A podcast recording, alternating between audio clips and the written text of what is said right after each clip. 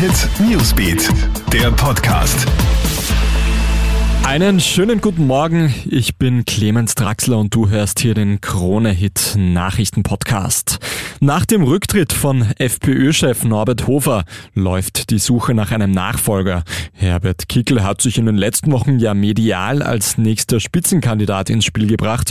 Das dürfte wohl auch ein Mitgrund für Hofers Rücktritt gewesen sein. Mehrere Bundesländer wie Tirol und Burgenland unterstützen eine Kandidatur Kickels. Die anderen Landesparteien legen sich allerdings noch nicht fest.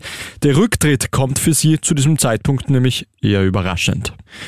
Immer mehr gefälschte Impfzertifikate. Aktuell gibt es wohl 10 bis 20 Fälle pro Woche, in denen Betrugsversuche auffliegen. Rund um die Fälschung hat sich jetzt ein richtiger Markt im Internet entwickelt. In Apps wie Telegram werden PCR-Tests, Impfnachweise und alles andere angeboten. Die Behörden warnen jetzt aber, das Tricksen ist kein Kavaliersdelikt. Im schlimmsten Fall droht sogar eine mehrjährige Haftstrafe. Umweltalarm in Hallein. Bei einem Schwefeldioxidaustritt in der Salzburger Stadt ist heute in der Früh ein Austrusel-Mitarbeiter ums Leben gekommen. Die Feuerwehr war im Großeinsatz. Anrainer sind dazu aufgerufen worden, in geschlossenen Räumen zu bleiben und Fenster und Türen zu schließen. Bis 8.30 Uhr herrschte in der Gegend Umweltalarm. Dieser konnte mittlerweile aber wieder aufgehoben werden.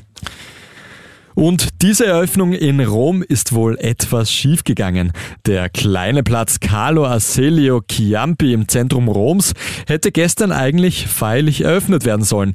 Doch das Namensschild des Platzes ist mit einem Tuch abgedeckt. Warum?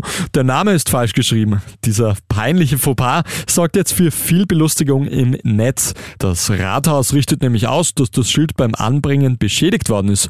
Durch das durchsichtige Tuch erkennt man aber ganz klar, dass ein Buchstabe fehlt. Das war's mit deinem Update für heute, Mittwoch früh.